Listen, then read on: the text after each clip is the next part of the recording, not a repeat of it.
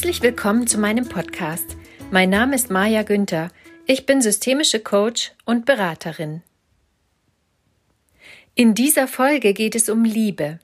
Was können wir tun, wenn wir unserer Liebe oder der des Partners nicht sicher sind?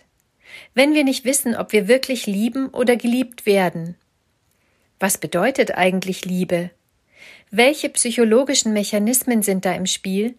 Manchmal hilft es, in einer Situation, in der wir unsicher sind, die Dinge aus einer neuen Perspektive zu betrachten. Hast du dich schon einmal gefragt, ob deine Liebe wirklich echt ist? Ob das, was du für den anderen fühlst, auch reicht, um eine gute Beziehung zu führen? Oder bist du manchmal unsicher, ob der andere dich wirklich liebt? Stellst du ab und zu deine Beziehung in Frage?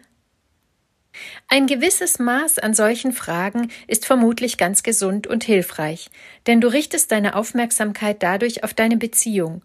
So kannst du frischen Wind in die Beziehung bringen und überprüfen, welche Bedürfnisse gelebt werden und um welche du dich mehr kümmern solltest.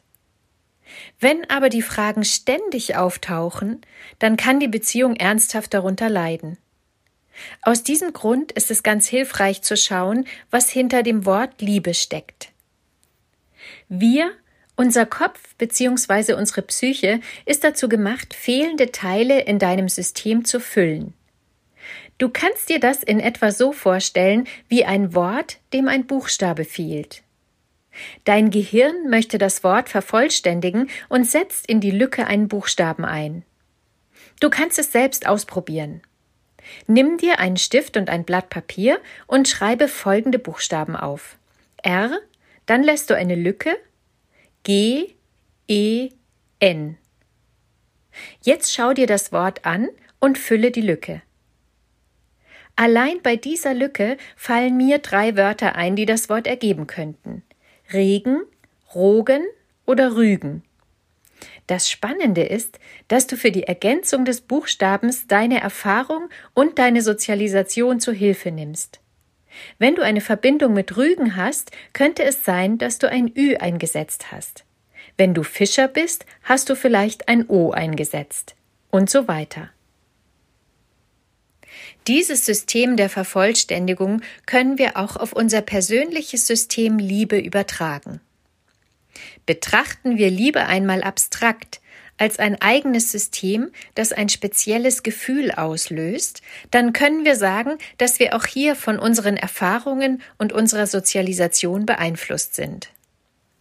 Vermutlich fühlt sich Liebe für jeden Menschen anders an. Ein Stück weit lernen wir, was Liebe ist. So gibt es Eltern, die ihren Kindern vermitteln, wenn du immer für andere da bist, wirst du geliebt. Da wir sehr abhängig sind davon, überhaupt geliebt und anerkannt zu werden, verhalten sich solche Kinder dann oft auch so, dass sie versuchen, immer für andere da zu sein. Zunächst bekommen wir Liebe und Anerkennung von unseren Eltern, und die wissen für sich ganz genau, wofür sie uns lieben. Wir spüren das auch unausgesprochen.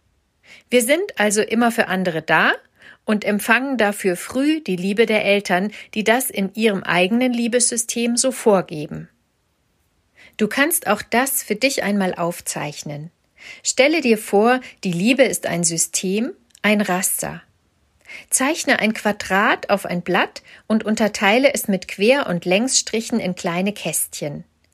Stelle dir weiter vor, das ganze Quadrat ist dein eigenes Liebessystem. Hier sitzen viele Kästchen, die du dir im Lauf deines Lebens durch deine Erfahrung selbst ausgefüllt und eingesetzt hast. Es gibt aber auch einzelne Kästchen, die noch von früher da sind. Du hast sie gelernt und verinnerlicht und wendest die dazugehörige Verhaltensweise noch heute an. Du merkst aber irgendwie, dass sie nicht mehr passen. Es sind fehlsitzende Teilchen. Deine Psyche hat sie aufgenommen, um die Lücken zu füllen, und du hast sie so lange geübt, dass du sie bisher nicht losgeworden bist. Es fühlt sich vielleicht ähnlich an, wie wenn du bei deinem Wort ein E für Regen eingesetzt hast und dir überhaupt nicht vorstellen kannst, wie man da auf die Idee kommt, ein Ü einzusetzen, obwohl Rügen heute vielleicht viel besser zu dir passen würde als Regen. Wenn wir zu unserem Beispiel nochmal zurückkehren, dann könnte Folgendes passieren. Wir merken im Lauf unseres Lebens, dass es für uns gar nicht stimmig ist, immer für andere da zu sein, weil wir dadurch unsere eigenen Grenzen der Belastbarkeit überschreiten und ganz vergessen, uns um uns selbst zu kümmern. Es kann ja sein, dass das Elternteil darunter nicht gelitten hat, wir es aber tun. Wir geben alles für andere und merken, dass wir ausgelaugt sind oder nicht so viel zurückbekommen, wie wir bräuchten. Folglich geht es jetzt darum, die fehlsitzenden Teile in unserem System Liebe zu identifizieren und durch passendere zu ersetzen. Ein Hinweis auf solche fehlsitzenden Teile sind Verhaltensweisen von dir, die sich wiederholen und die dir nicht gut tun. Häufig sind sie eng verknüpft mit sogenannten Glaubenssätzen. Und die wiederum haben wir als feste Aussagen im Kopf, wie in etwa reiß dich zusammen, oder streng dich doch mehr an oder klotzen, nicht kleckern. Versuche ein oder zwei solche dir schadende Verhaltensweisen ausfindig zu machen. So kannst du dein Liebessystem überarbeiten und dich von alten Mustern befreien. Je mehr du für dich definierst, was in deinem System von Liebe vorkommen soll und was nicht, desto freier und leichter wird es in deinen Beziehungen. Wichtig ist dabei, das richtige Maß für sich selbst zu finden. Kehren wir noch einmal zu unserem Beispiel zurück. An sich ist es lobenswert und gut für andere da zu sein.